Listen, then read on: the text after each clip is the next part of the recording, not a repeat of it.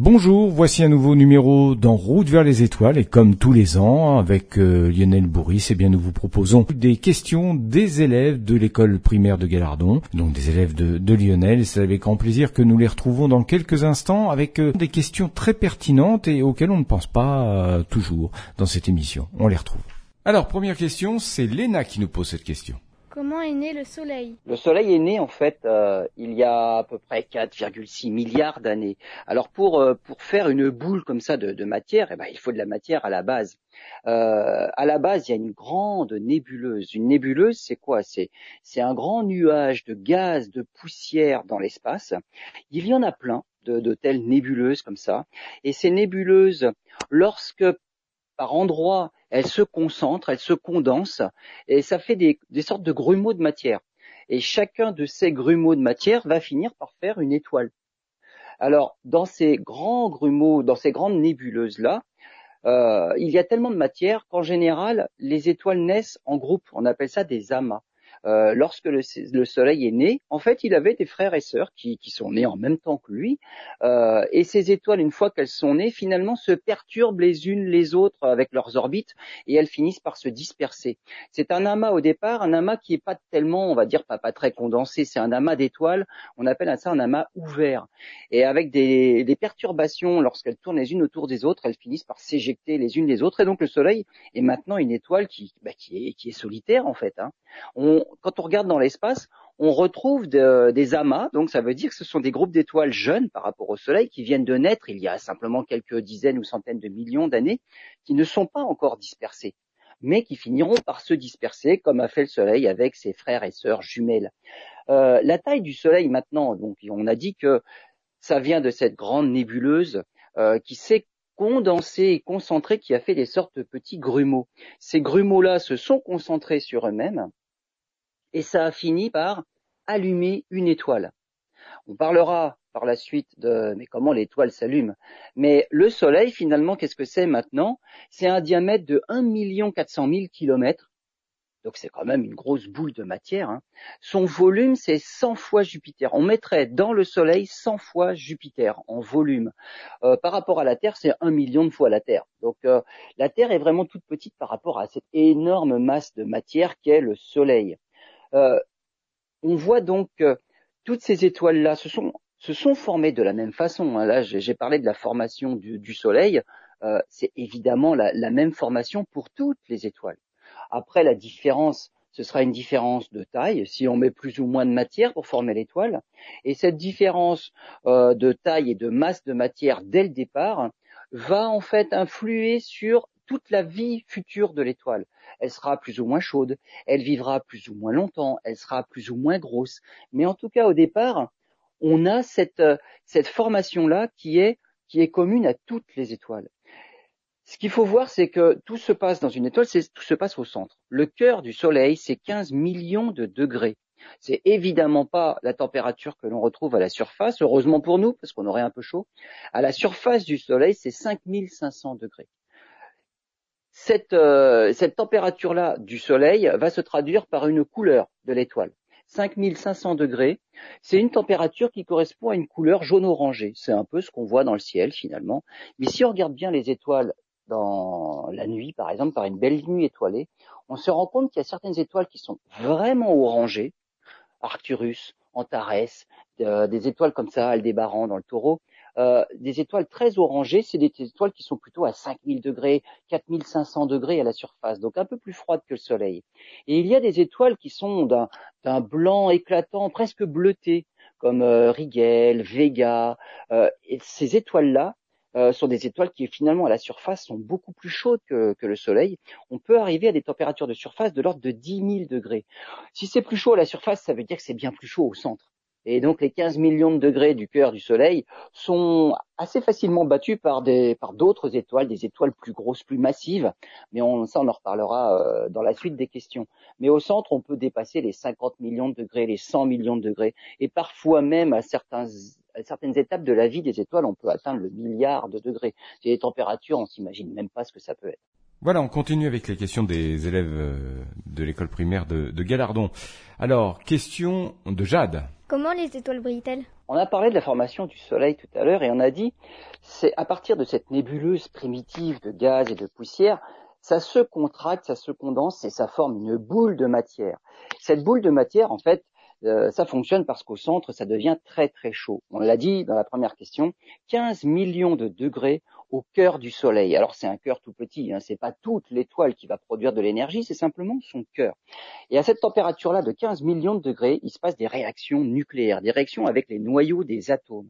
Et en particulier, c'est à cette température-là, L'hydrogène, c'est vraiment le composant fondamental de tout l'univers. Il existe depuis le début, depuis le Big Bang, il y en a partout dans l'univers. L'hydrogène fusionne, donc des noyaux d'hydrogène se rencontrent et on va dire se, fusionnent entre eux pour former des noyaux un petit peu plus lourds, des noyaux d'hélium. Et eh bien dans cette réaction de fusion d'hydrogène vers l'hélium, euh, cette réaction-là produit de l'énergie. Euh, c'est une réaction qui est en gros le contraire de ce qui se passe dans nos centrales nucléaires euh, sur Terre, dans nos centrales nucléaires, en fait, on ne va pas fusionner des atomes petits pour en faire des plus gros. En fait, ce sont des gros atomes qui vont casser pour devenir des plus petits. C'est une désintégration.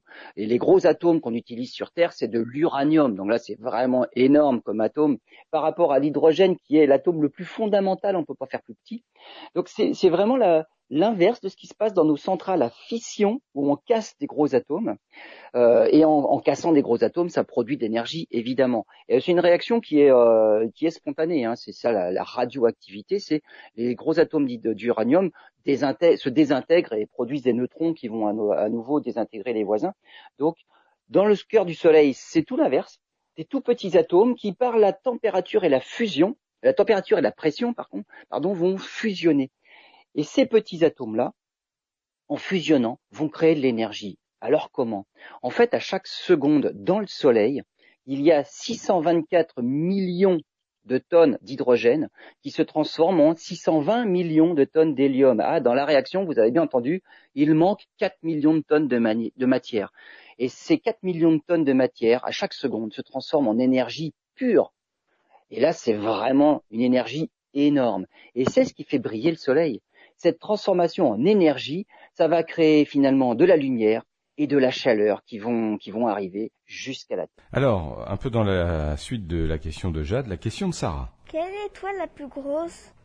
Eh oui, on a dit au, début, il y a des, les étoiles se forment par, euh, par concentration de, de, grumeaux de matière au sein de ces grandes nébuleuses primitives.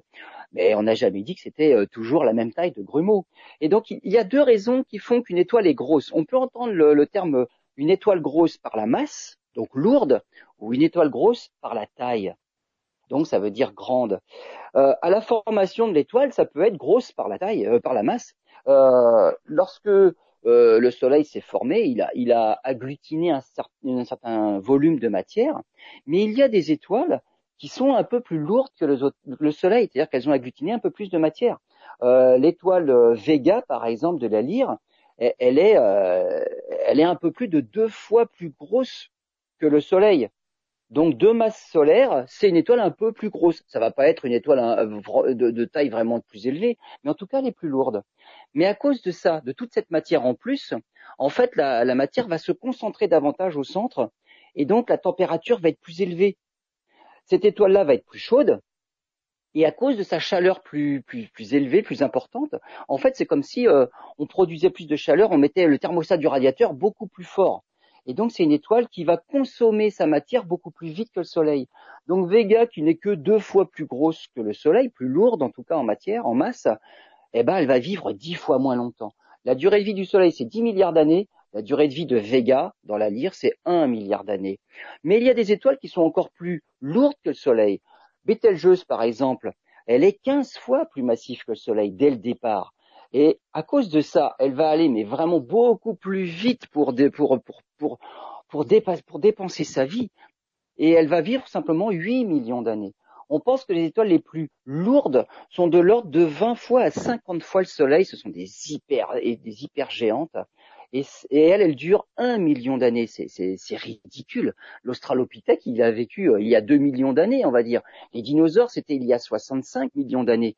Là, la durée de vie de l'étoile, de ces grosses étoiles-là, c'est simplement un million d'années. Donc c'est ridicule. Il y a une autre façon d'être grosse, c'est d'être grande par la taille, pas forcément plus lourde.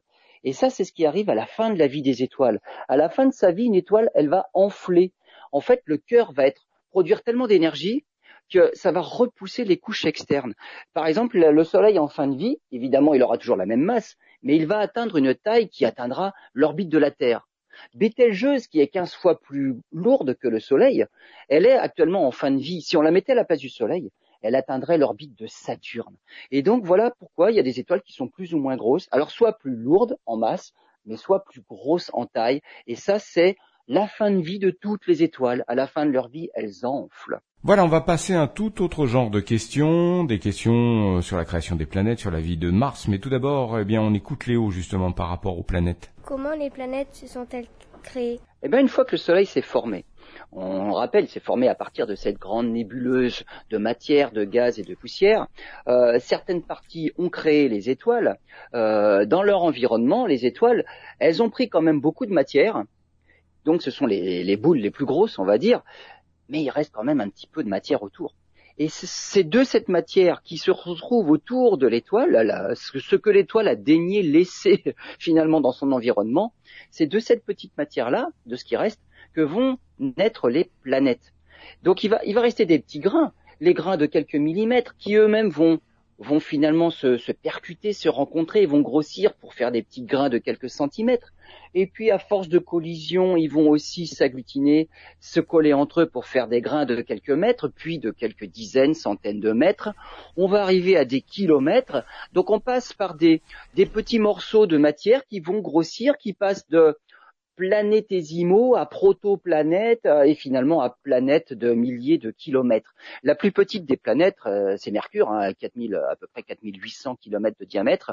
C'est même plus petit que le satellite Ganymède, hein, qui en fait un peu plus de 5000. Mais donc voilà, on a des planètes de, de l'ordre du millier, de quelques milliers de kilomètres de diamètre. La Terre en fait 12 700 kilomètres de diamètre. Jupiter 143 000, mais c'est pas que de la roche. Hein. Il y a quand même une grosse atmosphère gazeuse autour, donc on va dire elle triche un petit peu. Il y a vraiment une matière solide au cœur, mais il y a, du gaz, euh, une énorme atmosphère autour. Et donc les planètes vont se former simplement autour d'une étoile après qu'elle se soit allumée, mais pratiquement en même temps, hein, euh, juste après, mais de ce qui reste de ce que l'étoile a laissé. Donc l'étoile a agglutiné un maximum de cette matière-là. C'est pour ça que c'est l'étoile qui, est la plus grosse, forcément, et c'est l'étoile qui, à cause de, cette masse, de cette pression au cœur, s'allume en étoile. Ce qui reste d'une planète, euh, c'est la même matière, évidemment, ça vient du même nuage. Mais une planète ne pourra jamais atteindre une taille euh, si grosse que ça s'allume en étoile.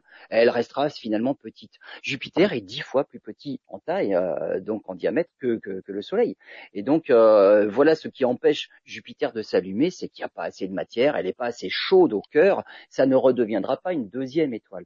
Donc il existe des systèmes où il y a deux étoiles en même temps qui tournent l'une autour de l'autre et des planètes qui tournent autour, qui essayent en tout cas, parce que là les orbites sont un peu perturbées, mais en tout cas dans notre système à nous, le Soleil s'est retrouvé tout seul, il s'est fait éjecter de, de, ses, de ses compagnes au départ, et ce qu'il y avait autour a formé notre système planétaire, avec les planètes qui, qui sont le plus gros de ce qui reste, et des astéroïdes qui restent, euh, bah, finalement ce qui restait de ce qui reste est tout petit, ça s'est pas agglutiné pour former des grosses planètes. Voilà, ceci est dit, maintenant on va partir du côté de Mars, avec euh, la question de Pierre. Pourquoi n'y a-t-il plus de vie sur Mars? Alors, question intéressante, puisque pourquoi n'y a-t-il plus de vie sur Mars?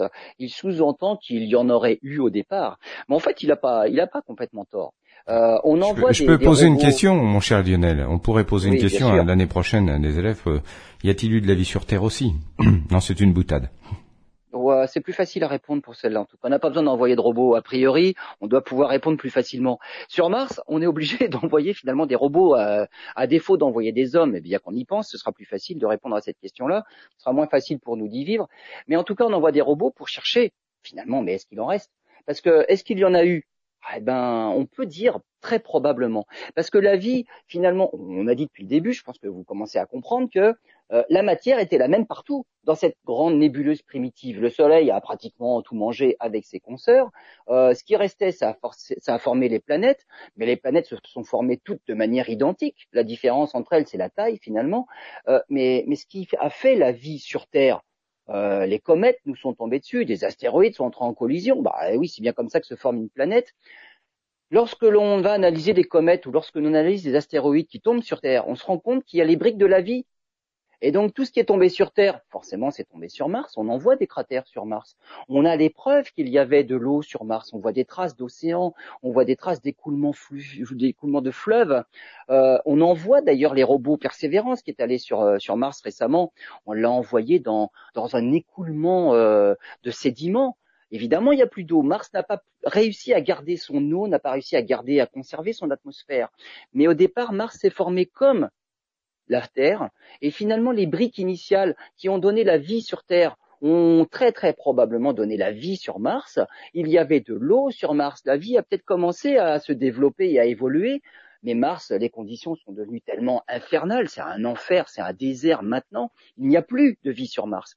Mais on essaye bien euh, d'aller sur place pour voir, mais qu'est-ce qu'elle était? On cherche évidemment des traces fossiles de vie sur Mars, et c'est bien pour ça qu'il n'y a plus de vie sur Mars. Plus d'eau, plus d'atmosphère, la vie a été bah, décimée complètement parce que les conditions ne sont plus favorables à la vie alors que sur Terre, les conditions ont perduré et les conditions euh, sont toujours favorables au développement de la vie. Les conditions peuvent évoluer, hein, la vie ne va peut-être pas toujours rester. Euh, ce sera l'enfer quand le Soleil va grossir et va chauffer. Quand il fera 1000 degrés sur Terre, il y a des chances qu'il n'y ait plus de vie sur Terre.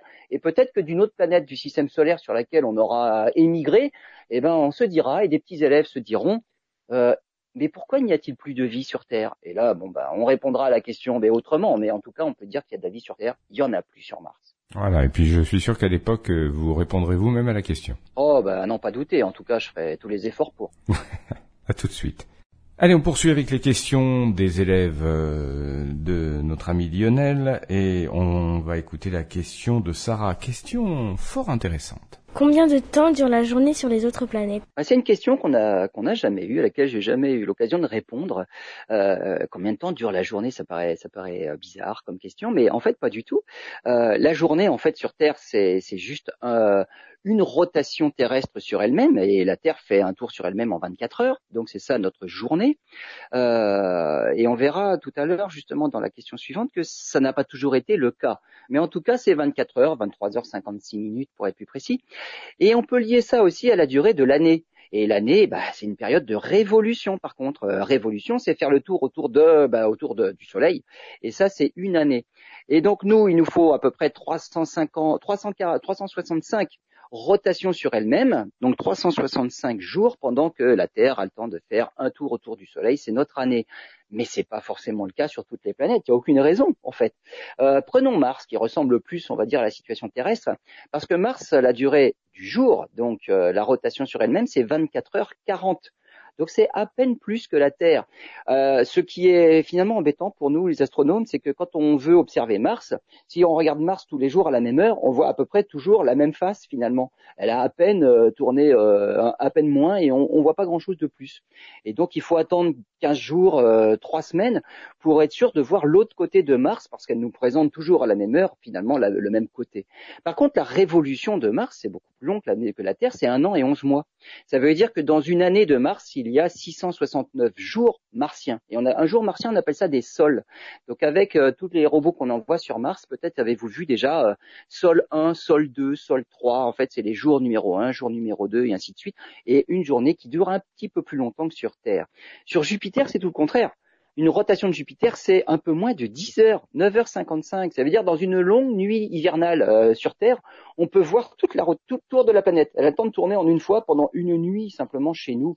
Par contre, révolution, c'est euh, près de 12 ans autour du Soleil. Ça veut dire qu'ils font 11 400 journées euh, jupitériennes, joviennes, on dit, c'est l'adjectif, pour faire pour, pour faire un an. Mercure et Vénus, alors ça c'est étonnant. Sur Mercure, la rotation, alors le jour dure 58 jours terrestres, c'est très lent. Euh, Mercure tourne très lentement sur elle-même. Et il lui faut 80 jours pour 88 jours pour faire un tour autour du Soleil. Ça veut dire qu'une année mercurienne dure un jour et demi mercurien. Et il faut deux ans pour faire trois jours. Sur Vénus, c'est encore pire, puisque la journée dure 243 de nos jours, donc euh, le jour est long, hein, la nuit est longue après aussi, euh, et un tour autour du Soleil, c'est 225 jours. Ça veut dire que sur Vénus, le jour est plus long que l'année. Alors en fait, on voit pas trop l'alternance jour-nuit parce que l'atmosphère est tellement énorme que c'est vaguement une lueur genre euh, genre journée orageuse avec des nuages très sombres, donc c'est pas très lumineux même en plein jour sur Vénus à cause des nuages. Donc les situations sont très différentes d'une planète à une. Très bien, maintenant on écoute la question de Inès. Comment s'est créée la Lune? Ah, la Lune s'est créée finalement un petit peu après la Terre. Euh, de ce qui s'est passé finalement relativement euh, régulièrement au, tout début de la création des planètes, c'est des collisions. Quand il y a plein de morceaux qui sont en train de se créer, inévitablement il y en a qui se percutent ben, pour pour se pour s'agrandir, pour grossir, mais parfois les collisions sont peut-être un peu violentes entre gros, deux morceaux relativement gros et ça finit par peut-être euh, parfois les, les complètement les disloquer. C'est ce qui est arrivé à la Terre peu de temps après sa formation, on était encore à, cette époque-là avec une, planète de, magma en fusion. Il n'y avait pas du tout de sol solide avec des océans et une atmosphère, pas du tout. C'était de la roche en fusion. Elle venait de se créer. Et on s'est fait percuter par un objet de la taille de Mars qu'on appelle Theia. Et cet objet-là, heureusement qu'il ne nous a pas percuté de plein fouet, mais un petit peu en biais, euh, dans la collision, il s'est complètement volatilisé. Il, y a, il a aussi volatilisé une partie de notre, notre planète, il faut dire. Et tous ces morceaux-là se sont retrouvés euh, autour de notre planète. Et ces débris se sont agglutinés pour former un nouvel astre qu'on appelle la Lune. Et à cette époque-là, la Lune était beaucoup plus proche de la Terre qu'elle ne l'est maintenant. En fait, les effets euh, de la, de la physique, hein, c'est les forces de marée, font que la Lune s'éloigne petit à petit de la Terre 4 cm par an, c'est pas beaucoup, mais la Lune s'éloigne. Et en s'éloignant, bah, c'est comme la, patineuse artistique euh, sur la surface de la patinoire. Lorsqu'elle a les bras près du corps, eh ben sa toupie est très rapide. Et lorsqu'elle éloigne ses bras du corps, elle tend les bras, elle ralentit sa, sa, toupie. Eh ben la Lune fait pareil. La Lune s'éloigne et elle ralentit la rotation de la Terre. Eh bien, c'est pour ça que maintenant on est à 24 heures, mais c'était pas le cas. Par le passé, euh, lorsqu'on étudie euh, le passé de la Terre et on voit les, les, anneaux de croissance, par exemple, dans les arbres ou des choses comme ça, on voit que c'était 18 heures. Il y a quelques millions d'années, euh, la durée du jour, c'était 18 heures. La durée du jour actuellement, c'est 24 heures. Mais la Lune continue à s'éloigner. La durée du jour sera 25 heures, 30 heures, 40 heures et plusieurs jours même. Donc, la rotation de la Terre ralentit parce que la Lune s'éloigne. Et la Lune s'est créée par une collision avec un, objet, Theia, de la taille de Mars. Très bien. Bel, euh, beau sujet. On se retrouve dans quelques instants. Allez, on poursuit cette émission en route vers les étoiles avec une question de Tienne. D'où viennent les aurores boréales? Eh ben pour parler des aurores boréales, il faut encore à nouveau se tourner vers le Soleil. Euh, le Soleil, on a dit, a un cœur euh, qui produit de l'énergie au centre, et de ce cœur-là, c'est lui qui fait toutes les réactions du Soleil, et c'est lui qui fait vivre le Soleil. Eh bien, il faut évacuer finalement cette énergie vers l'extérieur. Et l'évacuation de l'énergie du cœur vers l'extérieur fait que bah, le Soleil éclaire, ça amène de la lumière sur Terre et dans tout le système solaire, et ça amène aussi de la chaleur. S'il n'y avait pas de soleil, il ferait beaucoup plus froid sur Terre. On a aussi une petite atmosphère qui fait un petit effet de serre qui fait que c'est quand même plus chaud que ce que ça serait s'il n'y avait pas d'atmosphère. Donc on voit bien que le, le soleil nous apporte de l'énergie sous forme de lumière, de chaleur. Mais il n'y a pas que ça. Le soleil nous envoie aussi ce qu'on appelle le vent solaire. Il souffle il souffle un flot de particules dans toutes les directions de l'espace de manière à peu près continue, sauf par moments où bah, il y a des éruptions sur le Soleil. Hein. Le Soleil, c'est, pas une petite vie tranquille, paisible au centre du système solaire, pas du tout. Il y a des soubresauts, des sursauts d'énergie. Il y a un cycle d'activité pendant lequel il devient très énergétique pendant pendant une, quelques années. Donc il y a une, une, partie active de son cycle, et puis après il redevient calme. Bon, il était calme ces quelques dernières années. À partir de maintenant, le Soleil repart dans une phase active. Et dans ces, dans ces phases actives, le Soleil, entre, euh, on peut observer des éruptions à la surface du Soleil. Et lors de ces éruptions-là, il envoie encore un flot de particules encore plus dense dans certaines directions. Si on se trouve directement dans l'axe de ce flot de particules dû à une éjection de masse de matière, une éjection de masse coronale, et donc ça vient vers la Terre. Heureusement pour nous, on est protégé par notre champ magnétique qui agit comme un bouclier. Donc ces particules-là n'atteignent pas directement la Terre de plein fouet, elles sont protégées par euh, donc elles sont bloquées, la Terre est protégée, les particules sont bloquées par le champ magnétique. Et le champ magnétique se retrouve au pôle. Imaginez euh, peut-être que tout le monde a en, tête euh, les dessins que l'on fait quand on, étudie le magnétisme d'un aimant. On fait des lignes de champ magnétique qui vont d'un pôle à l'autre. Sur le côté de l'aimant, les lignes ne touchent pas l'aimant, mais les lignes se retrouvent au pôle, justement. Elles partent d'un pôle nord, elles vont jusqu'au pôle sud, et là, elles rejoignent l'aimant. Ben, c'est pareil pour la Terre, qui est un gros aimant. Au niveau des pôles, les lignes de champ magnétique se retrouvent, euh, elles touchent la surface. Mais en touchant la surface, elles traversent l'atmosphère eh bien les particules qui viennent du Soleil sont bloquées par les lignes de champ magnétique, elles suivent les lignes de champ magnétique et elles vont jusqu'au sol finalement, mais en traversant l'atmosphère au niveau des pôles. Et en traversant l'atmosphère, elles viennent exciter les molécules qui composent notre atmosphère, notamment l'oxygène. L'oxygène est excité par ces particules de vent solaire et d'éjection de, particules solaires. Et l'oxygène émet de la lumière et c'est ce que l'on observe quand on voit une aurore polaire, cette couleur verte dans le ciel. Parfois c'est l'hydrogène qui est excité, donc toutes les différentes molécules qui composent notre atmosphère sont excitées et nous font de la lumière. Mais ça, c'est à cause de tout ce que nous envoie le soleil. Si on avait un soleil très calme qui n'envoie jamais rien, on n'aurait jamais d'aurore polaire sur Terre, que ce soit boréale dans le nord ou australe dans le sud. Et maintenant, nous abordons la question d'Antoine. D'où viennent les couleurs dans l'espace? Ah, les couleurs, on a parlé, et on va revenir au tout début encore avec ces fameuses nébuleuses. Les nébuleuses qui, bah, qui donnent par exemple naissance aux étoiles, aux amas d'étoiles. Ces nébuleuses sont composées essentiellement d'hydrogène, un peu d'hélium. Eh bien, ce gaz-là, comme on vient de le dire d'ailleurs pour, euh, pour les aurores boréales, ce gaz-là peut émettre de la lumière, à condition soit d'être éclairé par une étoile, alors éclairé dans le sens euh, renvoyer la lumière d'une étoile, soit être éclairé, mais absorber l'énergie de l'étoile et la renvoyer. C'est-à-dire être excité, et en se désexcitant, ça émet de la lumière. C'est ce qui se passe exactement bah, partout dans l'espace. Lorsqu'une grande nébuleuse a donné naissance à des étoiles, ça peut être des grosses étoiles, souvent c'est des grosses étoiles d'ailleurs, et ensuite c'est les plus petites, eh bien ces grosses étoiles vont éclairer et exciter le reste de la nébuleuse qui leur a donné naissance. Et à certains endroits, bah, elles vont éclairer ou exciter l'hydrogène. L'hydrogène va rayonner en rouge. Donc la plupart des grandes nébuleuses qu'on a dans l'espace, quand on voit les photos que font les astronomes amateurs, il y a très très souvent du rouge. Ça, c'est l'hydrogène. C'est la base principale de tout ce qui compose l'univers. C'est à partir de ça qu'on va former les étoiles. Il peut y avoir d'autres couleurs aussi. Euh, et il y a des parties qui sont complètement noires. Ah oui, ça, ce sont les poussières. Les poussières qui absorbent finalement la lumière et les poussières obscurcissent bah, les belles couleurs rouges de, tout le reste d'hydrogène qu'il y a dans les nébuleuses. Donc voilà pourquoi il y a comme ça des, couleurs dans l'espace, c'est ce qui, c'est les endroits, les nébulosités qui vont donner naissance aux étoiles.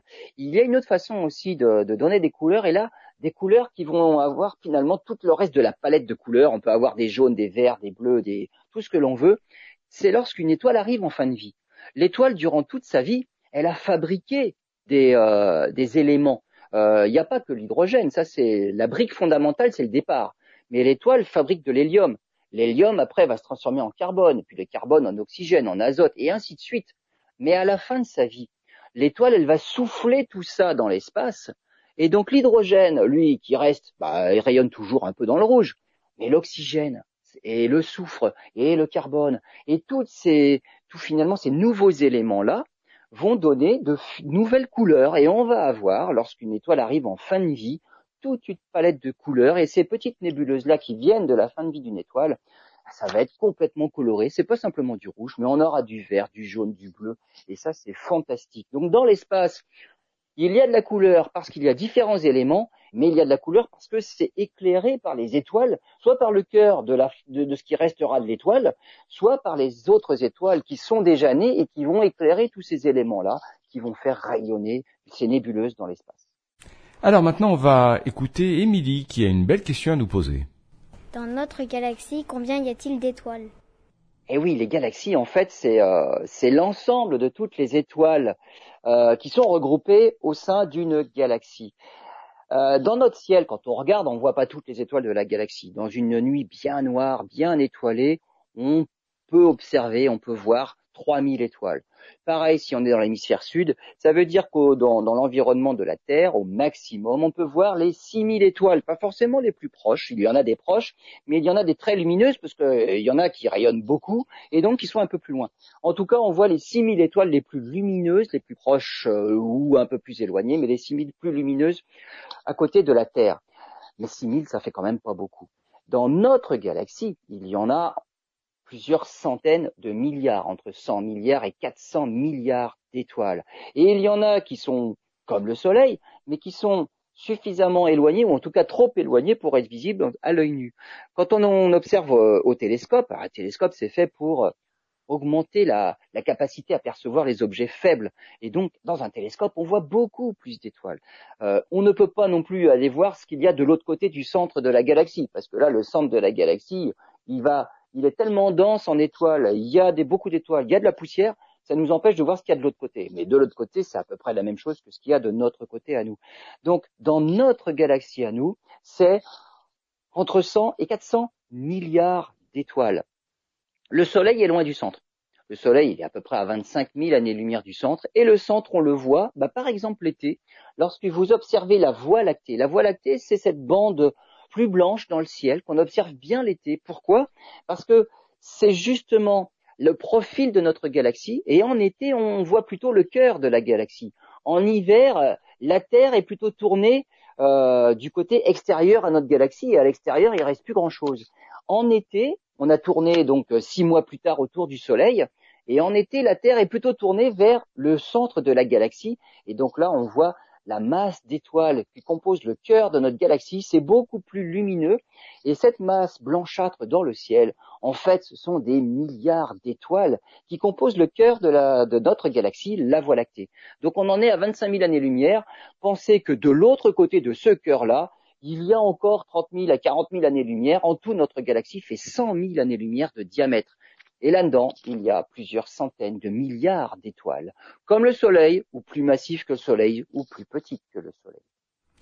D'accord, on va voir maintenant, enfin on va écouter la question de Nami. Combien y a-t-il de galaxies? Et des galaxies comme la Voie lactée, il n'y en a pas qu'une. On s'est rendu compte il y a maintenant à peu près une centaine d'années que ce qu'on appelait des, des, nébuleuses spirales, tout ce qui était vaguement flou dans l'univers, dans, l'espace, qu'on voyait ou qu'on prenait en photo, on appelait ça des nébuleuses. Et il y a 100 ans, on s'est rendu compte que beaucoup de ces nébuleuses-là étaient en fait des galaxies, des galaxies comme la nôtre, des galaxies qui contiennent elles aussi plusieurs centaines de milliards d'étoiles. Il y a des galaxies un petit peu plus petites que notre Voie lactée, mais il y a des galaxies qui sont bien plus grosses même que notre Voie lactée. Il y en a qui sont dix fois plus grosses que notre Voie lactée. Et donc, des galaxies comme la Voie lactée, il y en a comme ça partout dans l'espace. Avec le télescope spatial Hubble, donc là c'est notre télescope le plus puissant, le plus performant, il y a sur certaines photos, on peut compter plusieurs dizaines de milliers de galaxies. Et si on multiplie tout ça par l'ensemble de toutes les directions de, de l'espace dans lesquelles on peut observer, mais ça fait plusieurs centaines de milliards de galaxies, des milliers même de milliards de, galaxies dans l'univers entier. Donc c'est vraiment gigantesque, c'est des nombres qu'on n'arrive même pas à s'imaginer. Donc notre galaxie, qui contient des centaines de milliards d'étoiles, multipliées par des centaines de milliards de galaxies dans tout l'univers. Eh ben, ça laisse songeur. On se retrouve dans quelques instants. Alors, dernière question de cette émission, elle est posée par Gabin. Qu'est-ce qu'un trou noir? Eh ben là, on va revenir euh, aux étoiles, et en particulier les étoiles les plus massives. Euh, ce qu'on a dit pour les étoiles, bah, elles se forment à partir de la matière, d'une nébuleuse primitive. Toutes les étoiles se forment à partir du même genre de matière, puisque c'est une même matière primitive, c'est de l'hydrogène et un peu d'hélium et de la poussière, donc du gaz de la poussière. Le Soleil, avec le peu, mais quand même pas mal, qu'il a réussi à agglutiner pour se former, il va durer 10 milliards d'années. Et on a vu dans une partie précédente qu'il y a des étoiles qui arrivent à amasser beaucoup plus de matière. Ça fait des étoiles plus grosses, plus lourdes au départ, mais qui, consomment euh, leur, euh, leur matière beaucoup plus vite et qui vivent une vie beaucoup plus courte. Les étoiles les plus massives, c'est pas 10 milliards d'années comme le Soleil, c'est 1 million d'années. Et avec cette vie, cette vie euh, qui, qui, va durer très peu de temps, mais, mais une vie qui va, qui va connaître une activité ultra violente, c'est comme si on mettait le chauffage, mais à fond. Ça va pas durer longtemps, et ça va être très violent, surtout en fin de vie. Et la fin de vie d'une étoile supermassive comme ça, bah, de l'ordre de 20 fois la masse du Soleil, c'est pas c'est pas tant que ça finalement, mais c'est quand même euh, les plus grosses étoiles, les plus lourdes. C'est ce qu'on appelle une supernova, une super étoile. C'est supernova parce que l'étoile va littéralement exploser et elle va envoyer dans l'espace, non pas gentiment ses couches externes, mais très violemment dans l'espace. On observe comme ça dans le ciel, quand on sait où observer, les restes euh, de, de, supernovas qui ont déjà explosé. Hein. je vous rappelle, une supernova, c'est une étoile qui n'a vécu que, ça se compte en millions d'années. Ça veut dire que ça va vite. Euh, depuis euh, la, fin de vie des dinosaures, il y a 65-66 millions d'années, euh, il, peut y avoir 60 supernovas qui ont explosé puisque ça, ça vit qu'un seul million d'années à peu près. Donc ce sont des étoiles qui ont des vies très courtes mais qui finissent très violemment. Et donc une supernova comme ça, c'est tellement violent qu'elle va même, avant de partir en, explosion dans tous les sens, elle va écraser le cœur de l'étoile qui lui a donné naissance finalement et de l'étoile qui rayonnait pendant cette courte vie et en écrasant le cœur de cette étoile, ça va le condenser un tout petit peu plus. Et là, il faut que je vous parle d'un autre phénomène, c'est la vitesse de libération. Ah, alors la vitesse de libération, c'est un, phénomène physique qu'on connaît bien sur Terre. En fait, c'est par exemple la pesanteur terrestre, la gravité. C'est ce qui nous fait appuyer sur une balance et c'est ce qui fait qu'on a un poids. Ce poids-là, bah, ça nous empêche de flotter dans l'espace. Donc on va dire c'est un bienfait. On a toujours les pieds sur Terre pas tous, mais en fait, normalement, on a tous bien les pieds sur Terre. Mais ce qui nous fait garder les pieds sur Terre nous empêche finalement d'aller dans l'espace. Euh, si on veut envoyer une fusée euh, autour de la Terre, euh, il faut quand même l'envoyer suffisamment vite et suffisamment fort pour la mettre en orbite.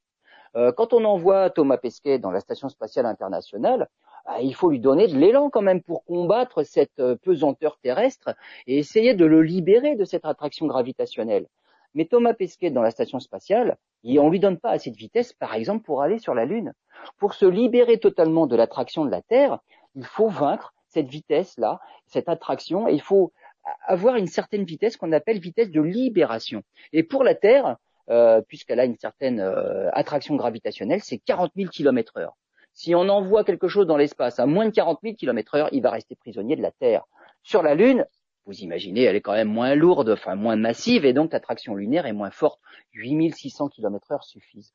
Sur Mars, c'est bien aussi, 18 000 km heure. Sur Mars, la conquête spatiale aurait été plus facile parce qu'on n'est pas obligé d'envoyer des objets trop vite. C'est quand même moins de la moitié de ce qu'on doit faire sur Terre. Sur Jupiter, ah, Jupiter est plus grosse, la pesanteur est beaucoup plus forte, 216 000 km heure. Imaginez sur le Soleil, plus de 2 millions de kilomètres heure pour s'échapper de l'attraction du Soleil et donc quitter le système solaire depuis le Soleil. Donc ça, c'est très rapide. La lumière va encore plus vite. Mais là, je vous parlais tout à l'heure, je reviens à ma supernova, qui a formé un cœur, mais extrêmement massif et dense. Mais de ce cœur-là, même la lumière ne peut pas s'en échapper. Et c'est pour ça que bah, ça apparaît noir. Et donc, c'est ce qu'on appelle trou noir n'est pas véritablement un trou dans l'espace, mais c'est une boule de matière, une ex-étoile, dont le cœur a été concentré tellement énormément que même la lumière, à la vitesse de 300 000 km à chaque seconde, n'arrive pas à s'en échapper. Elle n'est pas assez rapide, mais il n'y a rien de plus rapide dans l'espace, dans l'univers. Et donc, la lumière ne peut pas s'en échapper. Si on observe ce genre d'étoile-là, ben on voit pas de lumière, ça nous apparaît noir. Donc les trous noirs, c'est simplement le, reste euh, du cœur de la vie des, des étoiles les plus massives, d'où même la lumière ne peut pas s'échapper. Eh bien voilà. C'était la question qui terminait cette euh, session euh, et cette année 2021. Euh, On reprendra bien sûr avec des questions l'année prochaine, Lionel, avec des questions d'élèves. Absolument, avec ah bah avec mes futurs élèves et en fin d'année 2022, fin d'année scolaire, on aura une nouvelle série de questions. Voilà, et puis n'oubliez pas que vous devez faire une émission pour pourquoi y avait-il de la vie sur Terre quand nous serons sur euh, Mars ou, plus loin, ou Pluton. Voilà, mais c'est bien, ça me laisse un peu de temps pour la préparer, c'est là, c'est quand même pas pour tout de suite, rassurez-vous. Ah, enfin. Merci Lionel, à bientôt.